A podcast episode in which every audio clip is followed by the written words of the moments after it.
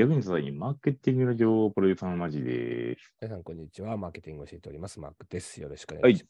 ます。はい、じゃあ今日のトークテーマいきたいと思います。はい、はいじゃあこちら、えー私のリピート曲、リピート曲。はい。これから聞いてるわーってやつ。ありますなんか俺、あの、ルーティンの曲があって、うんあの別に曲、誰かの楽曲とかじゃないんだけど、あの朝のかなんちゃらカフェみたいな、あの、アあーマゾンの、あの、ああ、音プレイリストがあるんだけど、うん。ピアノ曲をただずっとひたすら流すやつなんだけど、それを聴きながら朝の仕事を開始するっていうのは、なんか今ルーティンになってますね。あー、なるほどなー。で、その曲を聴くと、なんかもう自分の中でやるぞっていう、なんかその雰囲気を作るあ作ーるみたいになってトてリトリガーを。そうそう、毎回毎回同じ曲なんだけど、まあ一応ランダム再生はしてるんだけど、でもそのプレイリストが、なんか俺の中では今、一番ヘビーにローテされてますね。なるほどなー。マジなんかあります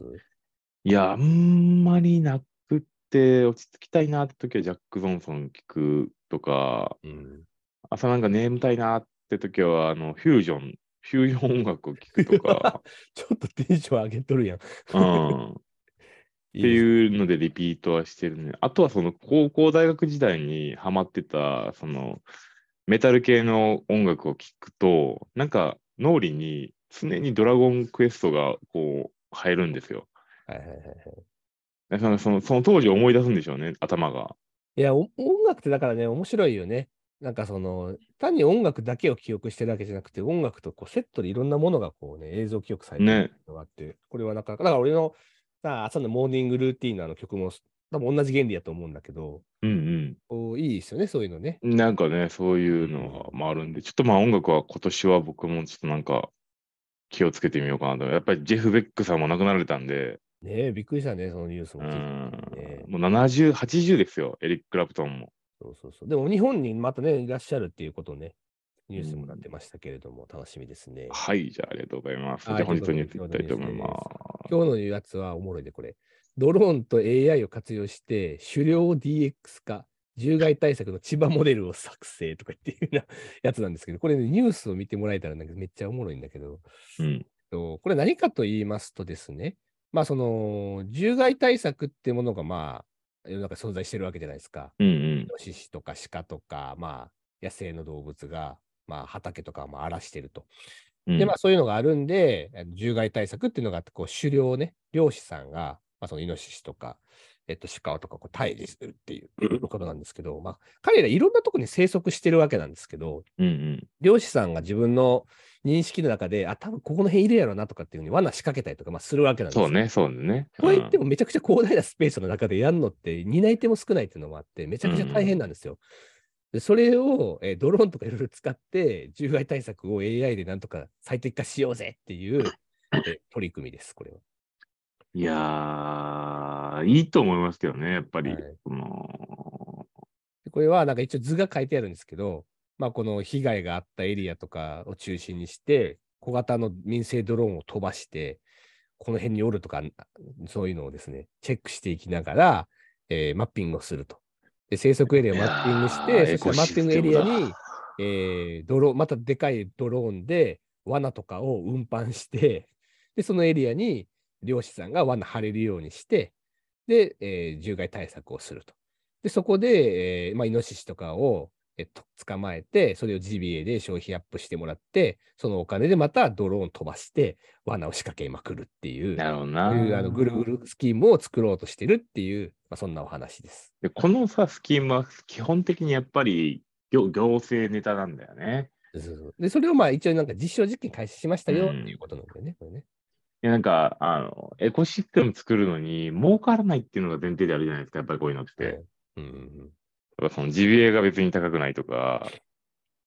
で、漁師の平均年齢っていうところもなんかもう70とか80でしょそうそうそうそうそうう。。ん、猟友会のさ。で、その漁師になる免許を取るのにも結構時間がかかるとかって、なんか、ハードルが高いじゃないですか。うん、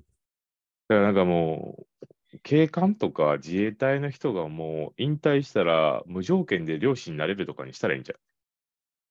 ゃん。なんかまあその銃の扱いとかにね、まあ、やっぱり免許とかもやっぱいるから、本当にこうね、ほんあのーなかなかね、人増えないんですよね、本当にね。増えないですよね。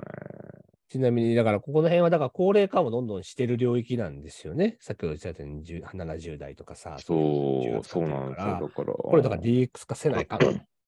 でもこの実験結構おもろいで、これ。あのうんこの実験ね、去年の12月に行われてるんですよ。千葉県の木更津市の方でね。で、えー地図が一応公開されていて、えっと、ドローンの自律飛行による獣害の AI 感知っていう風にして、うんあの指定エリアに自律型の、えードローンをね、飛ばしてるんですよ。うんで、赤外線カメラから、そのイノシシが来たとか来てないっていうのをこうは判断しようとしてるんですけど、これ実証実験じゃん。うん。うん。えーこれ、ここ読んでください。本実験では、飛行範囲内にイノシシや鹿がおらず、 赤外線カメラで検知できなかったって、おい、 さすがにさ、検証する前に把握しとけやでな。 ちょっとね、大間抜けな感じの記事でもあるんですけど、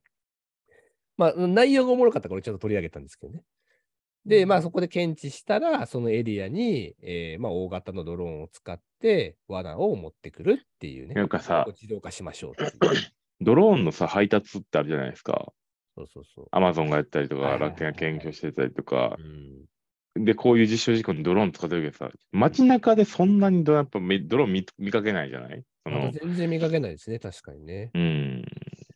ここれれ最近ってさドローンほら重いものが運べるやん、でも。うん、今回のこの実験のやつも10キロぐらいのものを、うん10キロぐらいの罠を、まあ、自動で運んでるっていうふうにここでね、言ってるんですけど。うんドローンをさ、こう、始まるかなやっぱ世の中的に増えるんかなドローンがバンバンバンバンこう頭の上を飛んでる世界ってことですね。そうそうそうそう。うん鳥のようにこう、ビュンビュンビュンビュンどんどん。やっぱりそうなってくると、電線が問題とかかなやっぱ日本って。ああ、それはあると思うけどな。最近東京のエリアをどんどん地下に埋まってますからね、電線。ああ、はいはいはあれですけど、まあ、でしどうやっても郊外の市街地エリアとかに行くと、やっぱり電線ばっかい。いやだっですてから。こコストが、ね、低いからね、上に垂らした方が、うーん中華よりかはっていうところがあるんだね。だけど、こういうのは、なんか、この、この実証実験はさ、あの、範囲エリアの中にイノシシ全然おらんくて、実証実験にならんかったとなんでやねん書いてあるけど、うんだからあり、面白いとは思うけどね。